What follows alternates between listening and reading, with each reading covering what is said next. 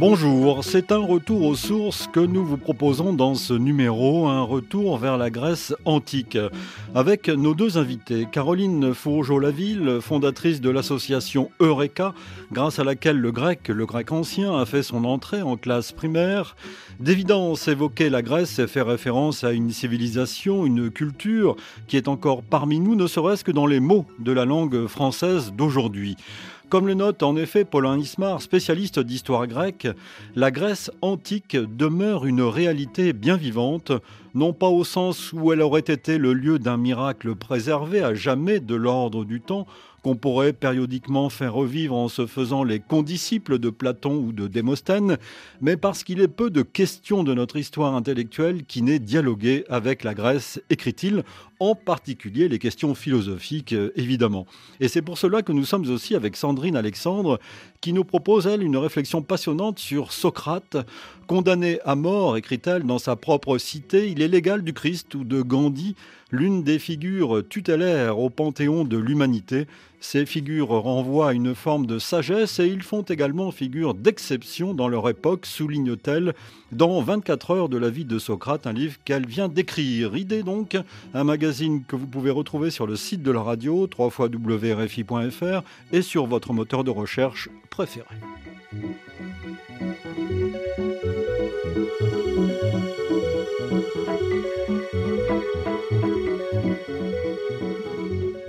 Bonjour Caroline Fourgeois-Laville. Bonjour et merci de votre invitation. C'est moi qui vous remercie d'être à ce micro. Vous êtes doctoresse lettres, fondatrice de l'association Eureka, dont nous allons parler évidemment auteur aux éditions Les Belles Lettres de Eureka, mes premiers pas en Grèce antique. C'est un livre euh, qui permet aux, jeunes et aux moins jeunes d'ailleurs de, de, faire connaissance de, la Grèce euh, antique. Bonjour Sandrine Alexandre. Bonjour Pierre-Edouard Daldic et merci pour votre lecture et pour votre invitation. C'est moi qui vous remercie également. Vous êtes normalienne agrégée, docteur en philosophie et vous avez donc écrit 24 heures de la vie de Socrate au, au PUF. Nous baignons encore dans la Grèce ancienne, en quelque sorte, Sandrine Alexandre. Oui, oui, oui, ne serait-ce que bah, par la langue dont va parler euh, Caroline, mais le, paradigme grec est encore extrêmement euh, présent, ne serait-ce que par la figure de, Socrate, hein, qui, euh, qui agite un petit peu encore les, esprits, parce que quand on parle de Socrate, généralement, les gens ont une idée quand même de, du, du, personnage. Et il est vrai, Paulin Ismar a raison, que la vie intellectuelle est rythmée par la Grèce, en quelque sorte. C'est un dialogue permanent avec la Grèce, presque en philosophie. Ne, ne serait-ce que d'un point de vue aussi politique, hein, nos concepts de, de démocratie n'ont rien à voir l'un avec l'autre, et pourtant on a cette, euh, quand même cette, cet idéal euh, grec derrière, euh, derrière la tête. Oui.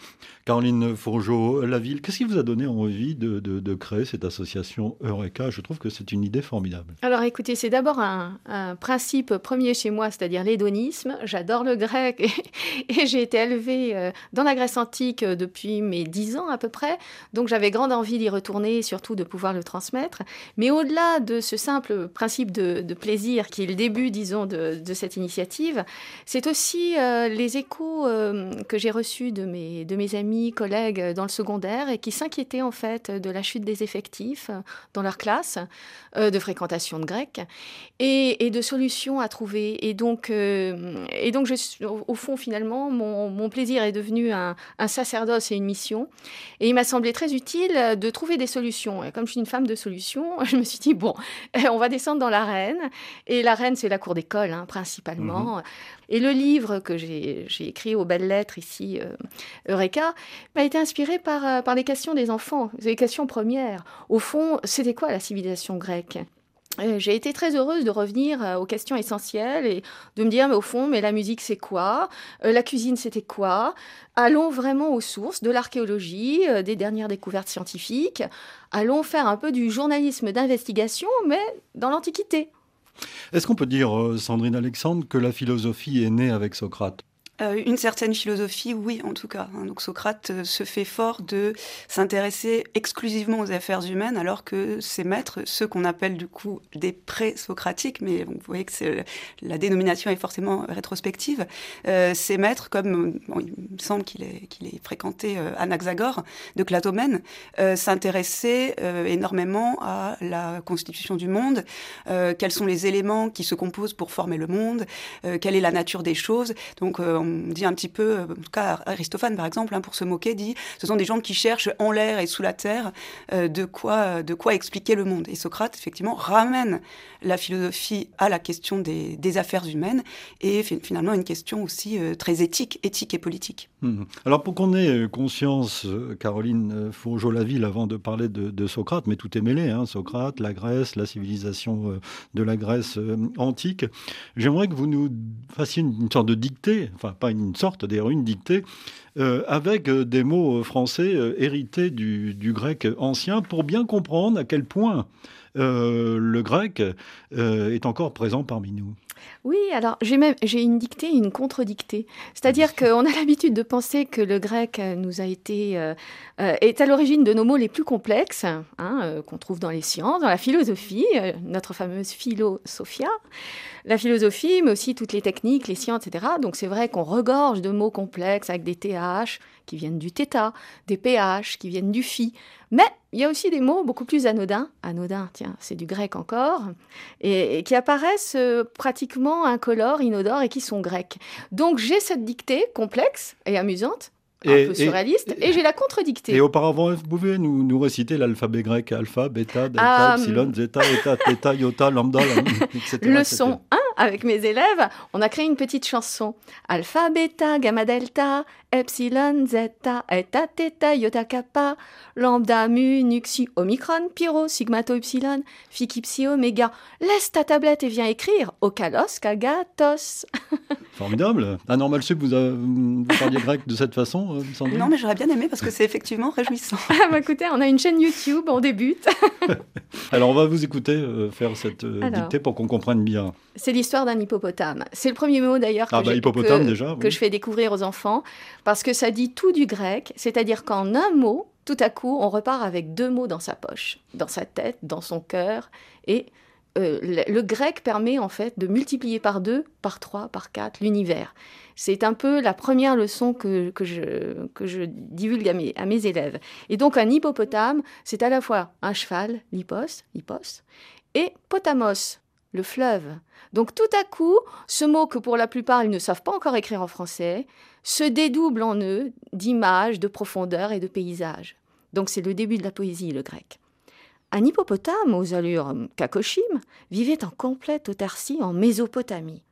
Il n'avait qu'un rêve, s'élancer sur un hippodrome tel un dromadaire. Un jour, notre pachyderme croisa un rhinocéros qui venait de faire sa gymnastique hebdomadaire avec des athlètes médaillés aux derniers Jeux olympiques.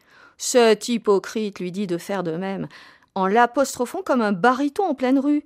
Cette anecdote me le laissa aphone. Après une courte période de réflexion, il alla consulter un ostéopathe, un kinésithérapeute, puis un chiropracteur. L'hippopotame, impuissant, se sentit soudain amorphe et léthargique. Il voulut se confier à son meilleur copain. L'énergumène était un hippocampe hypochondriaque, souffrant de nombreux problèmes psychologiques, au point que, entre parenthèses, tout le monde le prenait pour un psychopathe neurasthénique. Empathique, notre hippopotame oublia ses propres soucis et toujours sympathique, présenta son acolyte à une myriade de thérapeutes, pédiatres et gériatres, car le patient était sans âge. Le cardiologue comprit que ses soucis étaient purement somatiques et qu'il souffrait seulement d'une rhinite chronique rythmée de violentes céphalées. L'ophtalmologue aristocrate, à la ronflante logorée, assistant à la scène, voulut par zèle enregistrer ce diagnostic pour n'en pas perdre sa puissante analyse. Craignant une amnésie, il décida d'écrire un livre de bibliophilie sur le sujet. Ce fut une thèse de nature philosophique que Sandrine Alexandre aurait pu écrire. Mais alors ça, on le voit bien, on pourrait comme ça... Saurez-vous reconnaître, vous qui nous écoutez en ce moment, le nombre de mots d'origine grecque C'est la question. Ah là, il y en a beaucoup. alors ils sont en italique dans le livre, donc vous pourrez justement partir à la pêche. Mais, alors, le, le Canada Dry du grec ancien, si j'ose dire, c'est-à-dire ça, ça ne sent pas le grec, mais c'est du grec. Écoutez ça. Tenez. Un énergumène qui ne manquait pas de peps confia à son acolyte une anecdote qui l'enthousiasma. Tu savais, toi, que la voie lactée, ça venait du grec? Je viens de prononcer six mots en grec ancien. Et pourtant, personne ne s'en est aperçu. Personne ne s'en est aperçu. Énergumène, peps, peps, c'est quand même assez rigolo. On s'imagine que c'est euh, euh, une onomatopée euh, anglo-saxonne. Et peps, en fait, c'est pepsis, c'est-à-dire c'est le suc gastrique. Le Pepsi, c'est l'équivalent du Coca-Cola, ce qui vous aide à digérer en fait le, fameux burger. et, voilà. Donc en fait, acolyte, évidemment, c'est acolutos, c'est celui qui vous accompagne. Euh, et l'enthousiasme, c'est quand même le plus beau mot grec, c'est se trouver au cœur euh, de, du désir et, de, de la joie du cœur. Donc voilà. Sandrine Alexandre, oh, Sandrine Alexandre, vous êtes bouche bée devant euh, Caroline. Mais je trouve que c'est, j'ai beaucoup aimé la dictée. Je trouve ça très très poétique. Et euh, voilà, ça, ça, mêle euh, tout un tas de, mots grecs très jolis. Et voilà, ça me plaît beaucoup. Mais j'aime bien la contre-dictée personnellement. J'aime bien ces mots qu'on n'imagine pas grecs et qui le sont.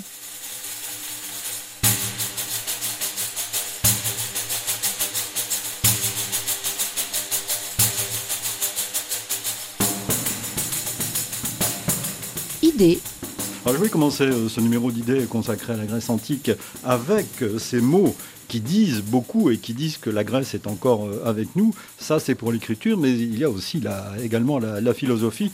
Et le paradoxe, il faut le souligner déjà, c'est que Socrate n'a rien écrit. Sauf des poésies, paraît-il. Enfin, c'est lui-même qui le dit hein, dans sa prison.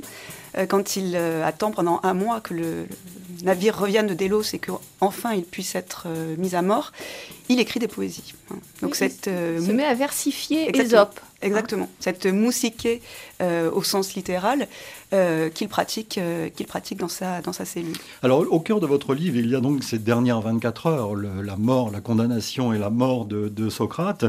Et il y a aussi euh, une analyse de Socrate par rapport aux institutions, à, son époque, euh, à la, cité athénienne. Il faut d'abord préciser à quelle époque nous sommes quand nous parlons de la mort de Socrate. 399 avant Jésus-Christ. Qu'est-ce que ça représente dans l'histoire de la, de, de, la Grèce et d'Athènes précisément? D'Athènes avec un S d'ailleurs, il faut le préciser, parce qu'il y avait plein de petites villes qui étaient attachées à Athènes. Oui, tout à fait. Et on est à la fin du, enfin, du coup, tout début du IVe siècle. Euh, et donc on est à la fin de la guerre du Péloponnèse. La guerre du Péloponnèse s'est achevée euh, il y a peu de, peu de temps, hein, en 404.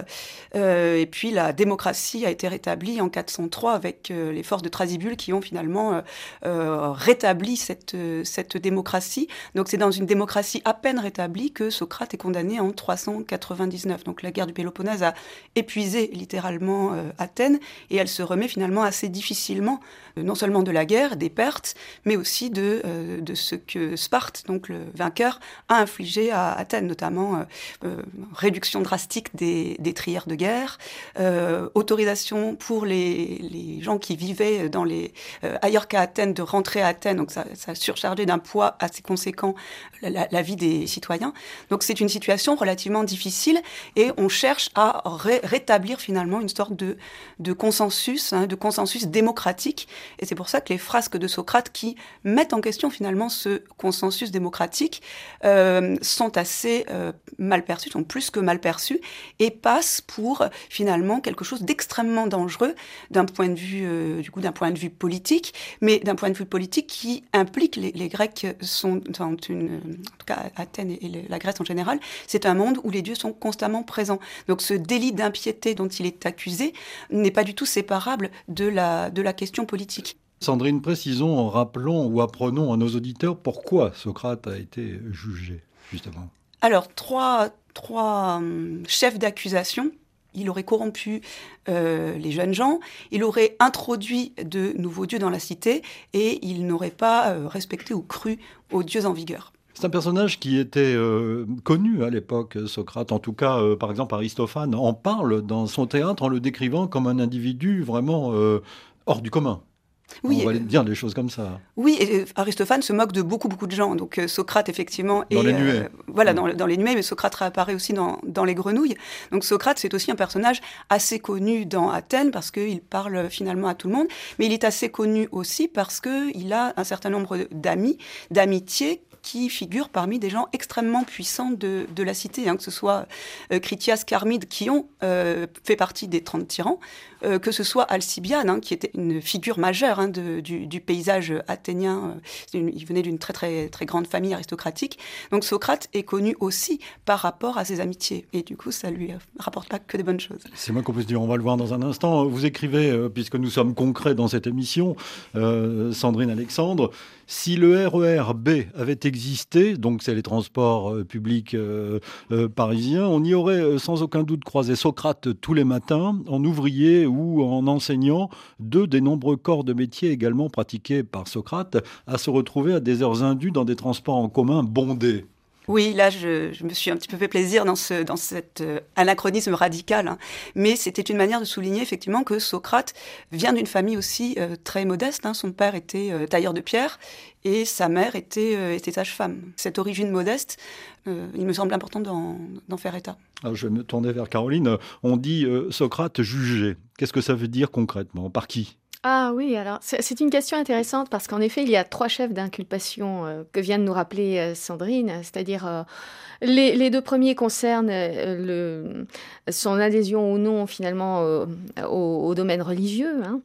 Et puis enfin, la corruption de la jeunesse. Pour, pour beaucoup, en fait, ces, ces, trois chefs d'inculpation en masqué un fondamental et que tu as très bien évoqué, Sandrine, c'est-à-dire en fait son probablement euh, une dimension de, traîtrise hein, que les Athéniens ont pu mettre euh, en, relief euh, chez Socrate. On lui a reproché en fait d'avoir corrompu la jeunesse, c'est-à-dire d'avoir par exemple des amitiés en effet parmi les 30 tyrans, euh, d'avoir été euh, plutôt pro-spartiate.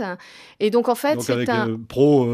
ah oui, l'adversaire. Oui, c'était l'adversaire. C'était l'adversaire. Et donc, en fait, c'est un, un procès politique, sans doute, qui se masqué par un procès. Parce qu'en fait, ce qu'il faut savoir, c'est qu'on peut inculper un homme d'une façon très libre. On est citoyen, on va trouver finalement le, euh, le fonctionnaire responsable des, procès et euh, on lui apporte de quoi inculper ou non un autre citoyen. Et ça a été euh, admis et reçu, enfin cette proposition a été reçue euh, elle n'aurait pas été reçue si elle avait été une, un, avouée, un procès politique avoué, parce que ça n'aurait pas été possible. Il y avait une loi d'amnistie en 403 qui faisait que ça n'aurait pas été possible. Donc on a dû trouver euh, des arguments supplémentaires pour inculper euh, Socrate.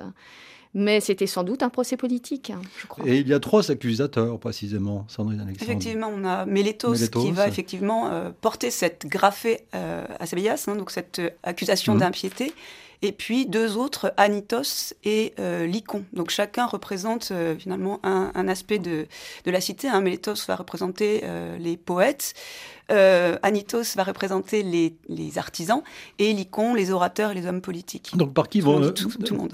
Par qui va-t-il être jugé, Socrate? Par les Athéniens. C'est-à-dire tiré au sort. Exactement. Donc il va être jugé par 500 euh, euh, ou 501, on ne sait pas exactement, un Héliaste, donc des euh, jurés, tirés au sort parmi les 6000 personnes qui pouvaient être Héliastes dans la, dans la cité. Donc il s'agit vraiment d'un jugement populaire en fait. Hein. C'est la, justice rendue par le peuple. Athènes est une démocratie directe. Et devient à ce moment-là une démocratie, est une démocratie radicale, oui. Qu'est-ce que vous appelez une démocratie radicale? Là, ici, c'est une démocratie où effectivement, c'est le euh, tirage au sort euh, qui prévaut et l'élection directe. Et quand on parle de démocratie radicale, on fait référence également à une période particulière où les ce qu'on va appeler, et du coup ça n'est pas flatteur, des démagogues ont, pris le pouvoir, c'est-à-dire euh, des gens qui veulent plaire au peuple euh, et qui vont euh, finalement euh, se laisser mener par eux. Hein. Donc le, démagogue qui est censé guider le peuple ou qui est censé voilà, le, prendre, le prendre en charge, le mener quelque part, et eh bien, se trouve réciproquement mené par lui. Donc les sources qui nous permettent de parler de ce procès viennent de Platon, et notamment de l'apologie de Socrate. Alors, Platon, effectivement, l'apologie de Socrate, mais on a aussi Xénophon qui propose également une apologie. Donc ce sont les deux sources qui reviennent le plus souvent euh, quand on parle du procès de, euh, de Socrate.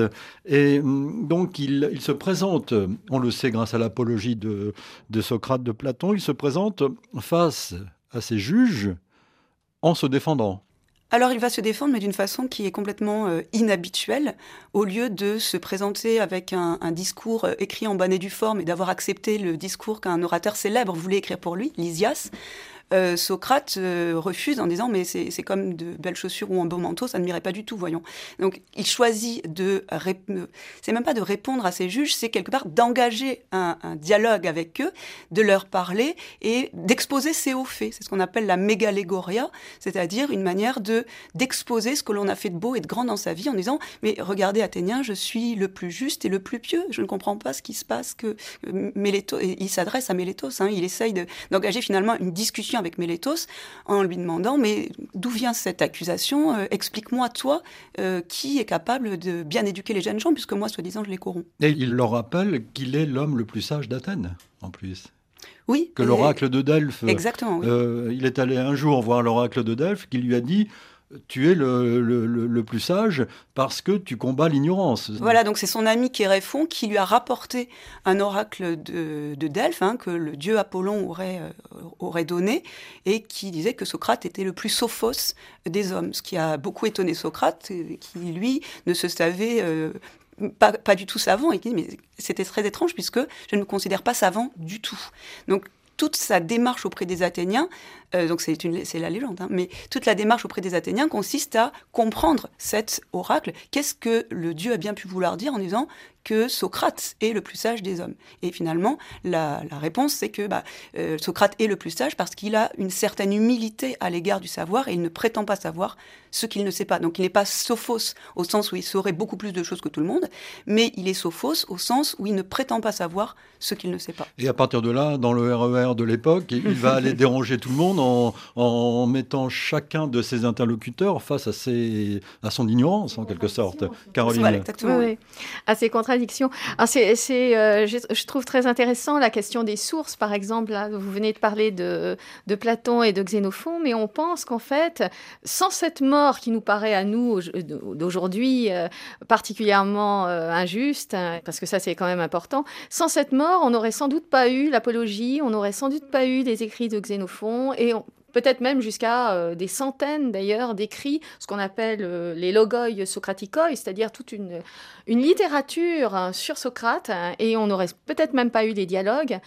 Euh, donc c'est un épisode qui rend les choses particulièrement émouvantes, c'est-à-dire que euh, la littérature, l'écriture, j'ai un chapitre qui concerne euh, les écrivains dans, dans mon livre, en fait ce chapitre s'ouvre justement sur l'absence d'écriture, c'est-à-dire que si vous interrogez quelqu'un dans le RERB et vous lui dites mais au fond cite-moi deux écrivains grecs de l'Antiquité, immédiatement, on vous répondra bah, Homère et Socrate. Eh bien, précisément, nous ne savons rien d'Homère ou très peu de choses. Et quant à Socrate, nous n'avons rien. Nous savons qu'il a sans doute peut-être composé en effet des poèmes euh, des opes. Enfin, il les a mis en, musique euh, d'une certaine façon. Donc, les a-t-il écrits Je ne sais pas. Mais en tout cas, ces écrits, c'est d'abord le prisme de Platon, celui de Xénophon et, et des détracteurs. Sandrine Alexandre, vous analysez l'œuvre de Socrate euh, euh, en retraçant les dernières 24 heures. Euh, donc, on voit s'approcher le verdict, la mort. mais d'abord, vous vous intéressez à, à, la présentation que Socrate fait de lui, et notamment sur ce mot accoucheur. Il se présente comme un accoucheur. Donc oui, effectivement, il se présente comme un digne héritier du métier de sa mère, hein, qui elle était euh, accoucheuse et qui accouchait euh, des femmes. Et Socrate, dans le dialogue de Platon qui s'appelle le Théétète, revendique, revendique pardon, mmh. cet, héritage, euh, cet héritage maternel. Hein. il dit je, suis un accoucheur. Donc Théétète ne comprend pas trop de quoi il s'agit, comment ça il est accoucheur. Et Socrate lui dit oui, mais moi je n'accouche pas des femmes, j'accouche des hommes et j'accouche des esprits.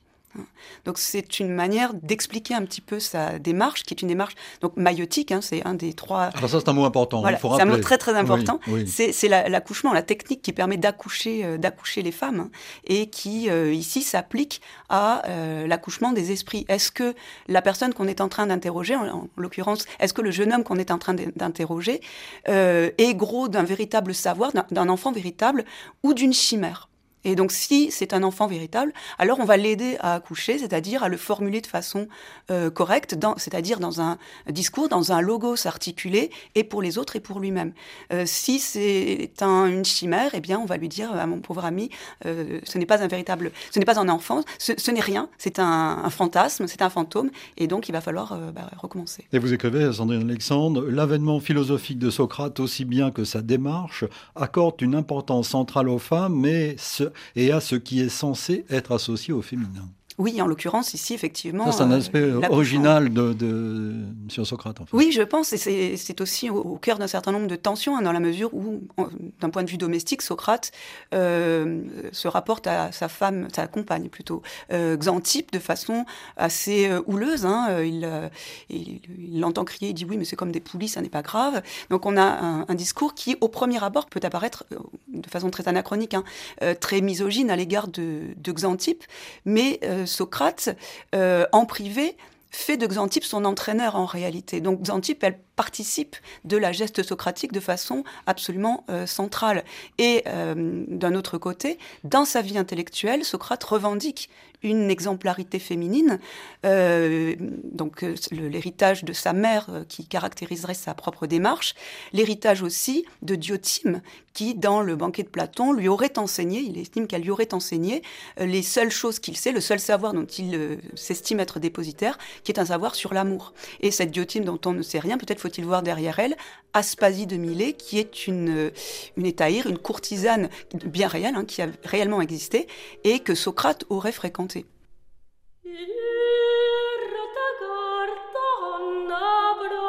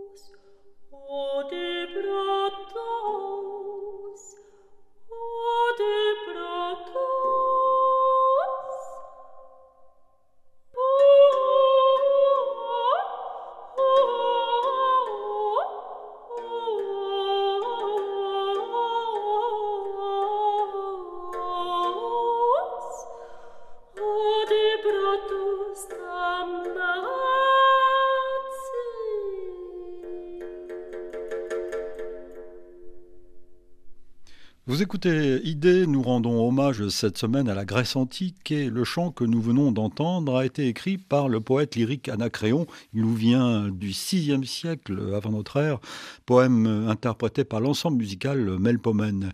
Nous sommes donc en compagnie de Caroline Fourgeau-Laville et de Sandrine Alexandre. Il faut s'arrêter maintenant sur l'autre accusation prononcée contre Socrate, c'est celle de corruption de la jeunesse. Pourquoi lui reproche-t-on de corrompre la jeunesse, Sandrine Alexandre? Cette corruption, euh, aujourd'hui on peut l'entendre de façon euh, très très différente.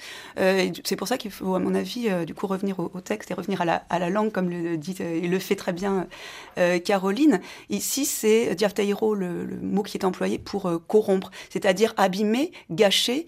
Et dans cette perspective, il me semble que Socrate est accusé de rendre les jeunes gens impropres à la vie politique, ce qui, pour une, cité démocratique comme l'est Athènes, est absolument, euh, absolument euh, inenvisageable. Donc c'est cette grande peur que Socrate, finalement, euh, transforme les jeunes gens en des gens qui ne seraient pas de bons citoyens, qui, qui agitent un petit peu l'accusation. Parce qu'à l'époque, l'éducation, c'est l'affaire de la famille.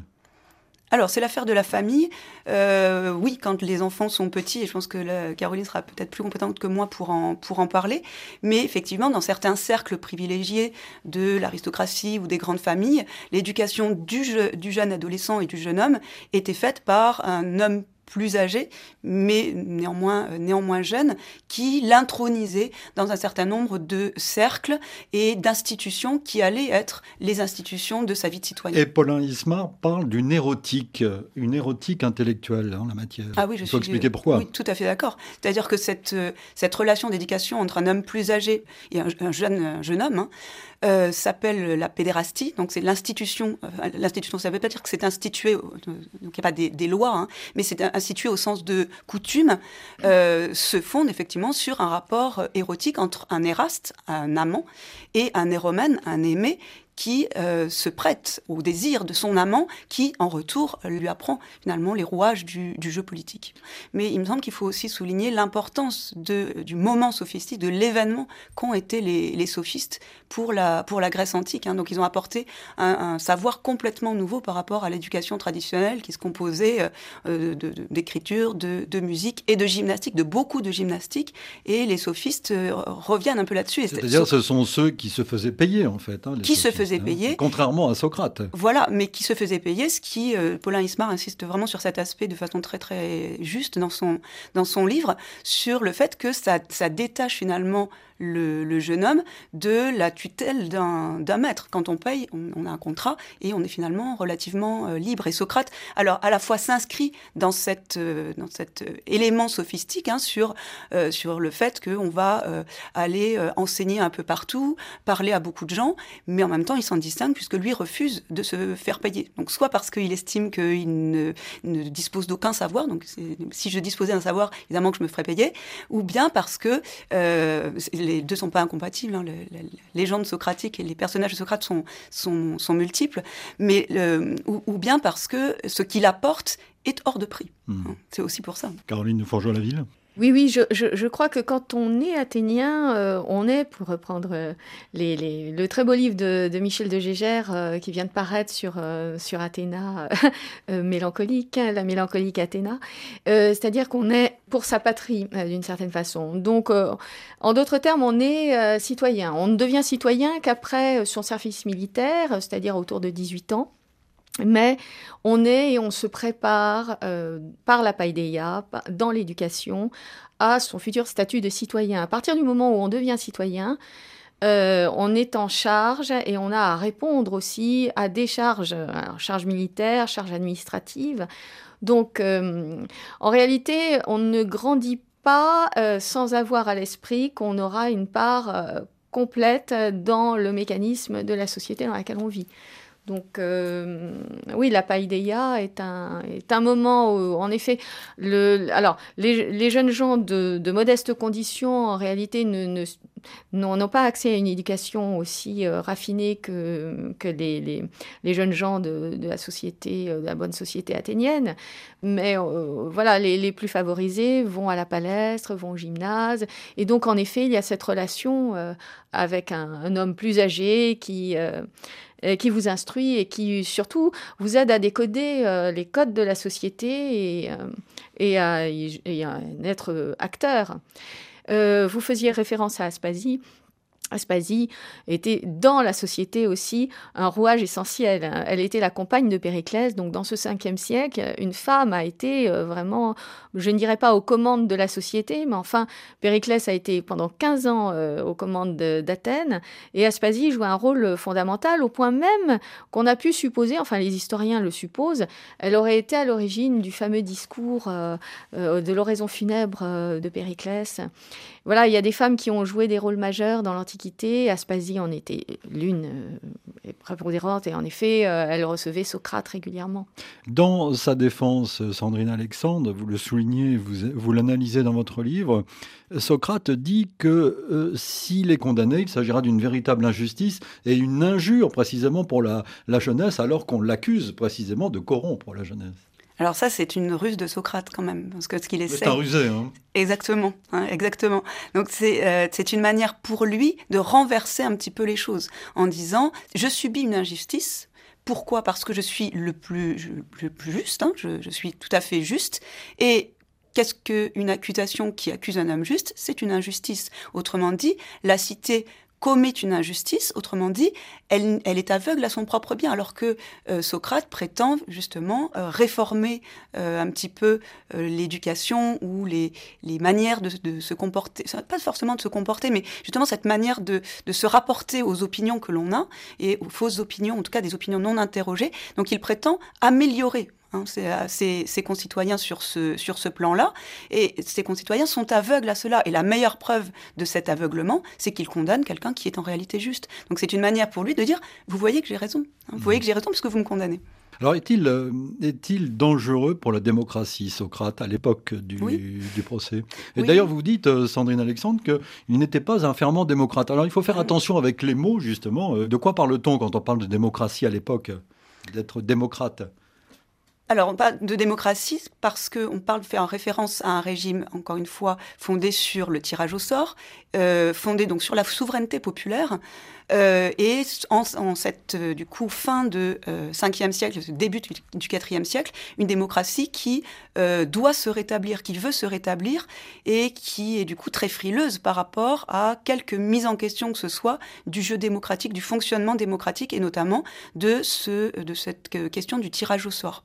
Comme si, euh, ça c'est le mythe de Protagoras, hein, le mythe de, Prométhée dans le Protagoras, qui considère que tout le monde a été bien doté quant à la euh, délibération politique par les dieux. Hein. donc les les Athéniens, ou les Grecs ou les humains en général, euh, pourraient être politiquement tout à fait euh, aptes, et c'est pour ça, même si on a besoin ensuite des leçons, et notamment des leçons du sophiste, mais ils seraient tout à fait aptes à participer au jeu politique, ce qui, pour Socrate, est une aberration.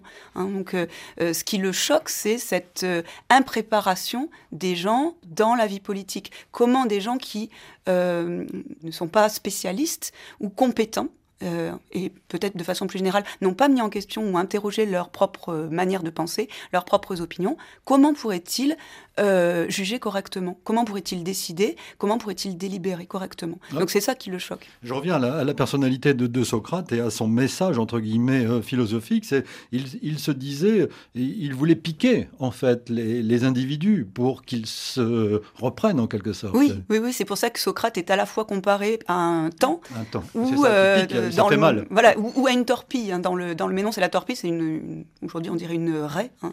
une raie. donc c'est une manière de, oui, produire une espèce euh, de décharge, d'électrochoc pour réveiller un petit peu, euh, réveiller un petit peu ses concitoyens. Alors on l'accusait également, enfin ses accusateurs lui ont reproché euh, d'inventer des dieux. Alors le monde des dieux en Grèce, il faut le rappeler, est un monde très vaste. Caroline euh, Oui, bien sûr, bien sûr. Et, tiens, c'est l'occasion de rendre hommage à Paul Venn qui avait écrit un eh merveilleux euh, Les Grecs ont-ils cru euh, en leur mythe? Parce que, au fond, en effet, les Grecs croyaient sans croire, sans, aucun doute. Et le monde des dieux est très. Alors, sous-tend toute la société, parce qu'en effet, le calendrier grec est, est rythmé par, par les fêtes religieuses. Je crois que tout est religieux dans cette société, sans aucun doute. C'est-à-dire que par exemple le théâtre est un événement euh, éminemment religieux. Euh, il s'ouvre sur une procession. Euh, il, y a, une dimension sacrée dans le théâtre qui, est tout à fait évidente et qui pour nous nous échappe aujourd'hui grandement. Euh, oui, donc les, dieux sont partout. C'est une société où les dieux sont partout, mais ils sont euh, humains trop humains. Euh, donc, donc c'est très pratique et c'est pourquoi cette société nous, nous enseigne tellement. C'est-à-dire, c'est un panthéon qui nous permet beaucoup de liberté. La liberté des artistes, euh, notamment, celle des philosophes également.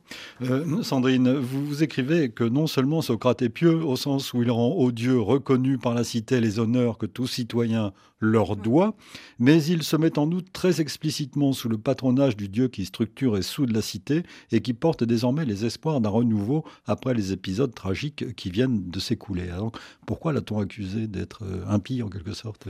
Alors effectivement, Socrate, donc, euh, en tout cas dans les, et, d'ailleurs, on n'a pas d'autres, de, de témoignages qui contrediraient effectivement cette, cette piété rituelle. Hein. il sacrifie effectivement aux dieux, aux dieux de la cité. Et ce que disait effectivement Caroline, les dieux sont partout. Et le, la question n'est pas, n'est pas de croire. Hein. Ce qui, pour nous, est très très étrange aujourd'hui. Hein. Là, la question n'est pas d'être, de croire. Il s'agit de faire et, de, se comporter comme la tradition le requiert, en sacrifiant au bon moment de la bonne, de la bonne façon. Et il se met effectivement, vous le, vous le rappelez, sous le patronage d'Apollon. Hein. donc Apollon qui à, Athènes n'est pas trop donc euh, il joue un rôle extrêmement important, fédérateur, structurant, et euh, qui joue pour la cité d'Athènes un, rôle très très euh, très important. Et pourquoi est-ce qu'on l'a accusé du coup d'impiété ou d'importer de nouveaux dieux? Alors est-ce que vraiment c'était là des chefs d'accusation auxquels Socrate se devait de répondre? Parce que dans ses apologies, il ne répond pas vraiment à cette question. Et l'hypothèse que euh, défend Paulin Ismar et qui apparaît déjà chez Robert Parker me semble extrêmement intéressante. Est-ce que ce ne serait pas là des catégories du droit athénien pour pouvoir euh, prononcer une accusation d'impiété? Alors on peut, on n'a pas le temps de développer. Euh, Caroline, oh, je, voulais simplement euh, d'un mot rapprocher aussi Socrate parce que c'est quand même toute une époque. Euh, Socrate d'Hippocrate par exemple, l'un admirant l'autre et, inversement. Et je crois au fond ils ont eu tous deux la, même la même habile démarche. Enfin sauf que Socrate ça s'est soldé évidemment par sa mort. Mais l'un comme l'autre ont amorcé finalement une sorte de tournant, une sorte de virage dans cette société qui était finalement euh, pieuse, mais au bord du, de la superstition. Et je crois que c'était exactement à ce niveau-là, en fait, que se jouaient les choses. C'est-à-dire que Hippocrate savait très bien qu'il ne se débarrasserait pas si facilement euh, de, euh, de la tradition des Asclépiades, par exemple, et qu'il fallait sans doute ménager un petit peu son monde. Mais finalement, il a fait entrer la science dans la société. Et parallèlement, en fait, Socrate a œuvré de la même manière. C'est-à-dire qu'au fond, il fallait laisser les, les dieux à ce qu'ils étaient et puis s'emparer de, de, notre euh, de l'espace de l'humanité finalement, du savoir-vivre, comment vivre ensemble. Euh, et, et, ça, l'un et l'autre, enfin, ce sont deux parcours assez, assez complémentaires, parallèles, et j'ai trouvé intéressant de, de, comparer dans mon livre. Par Alors, il, euh, il finit par être donc condamné, on le sait maintenant, il n'y a plus de suspense, Sandrine Alexandre, et à une majorité de 60 voix, dit-on, je ne sais Alors, plus le, exactement. Ah, oui, le, le procès se déroule en, deux temps. Euh, le premier temps où l'accusé euh, répond, mhm. donc euh, Socrate répond à ses, à ses accusateurs, répond des chefs d'accusation dont il est inculpé.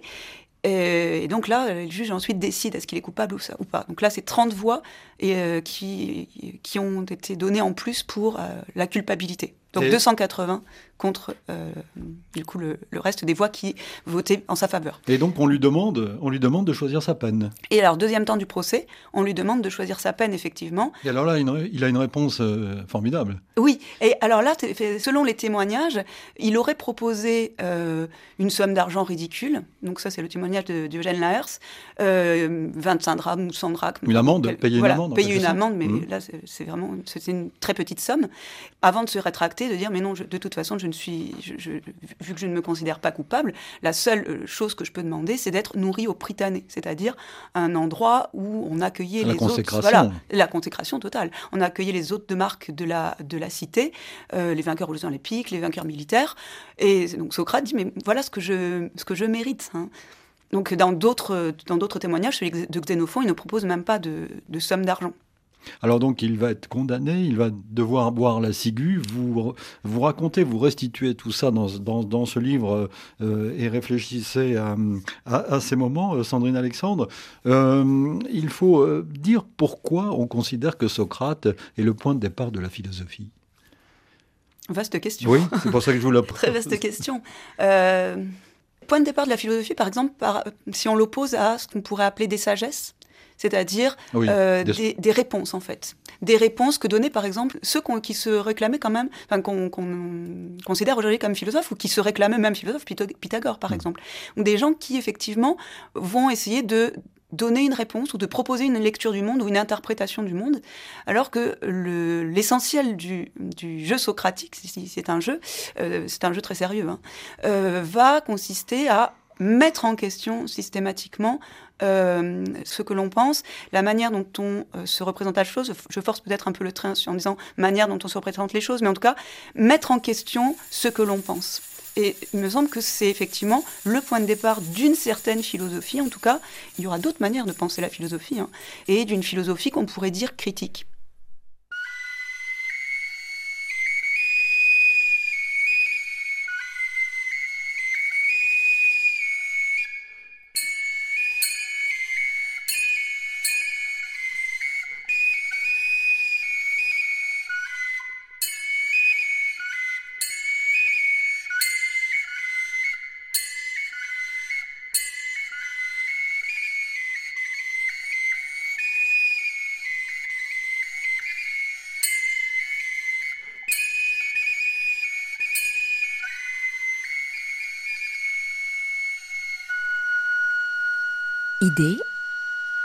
La parole à ceux qui pensent le monde.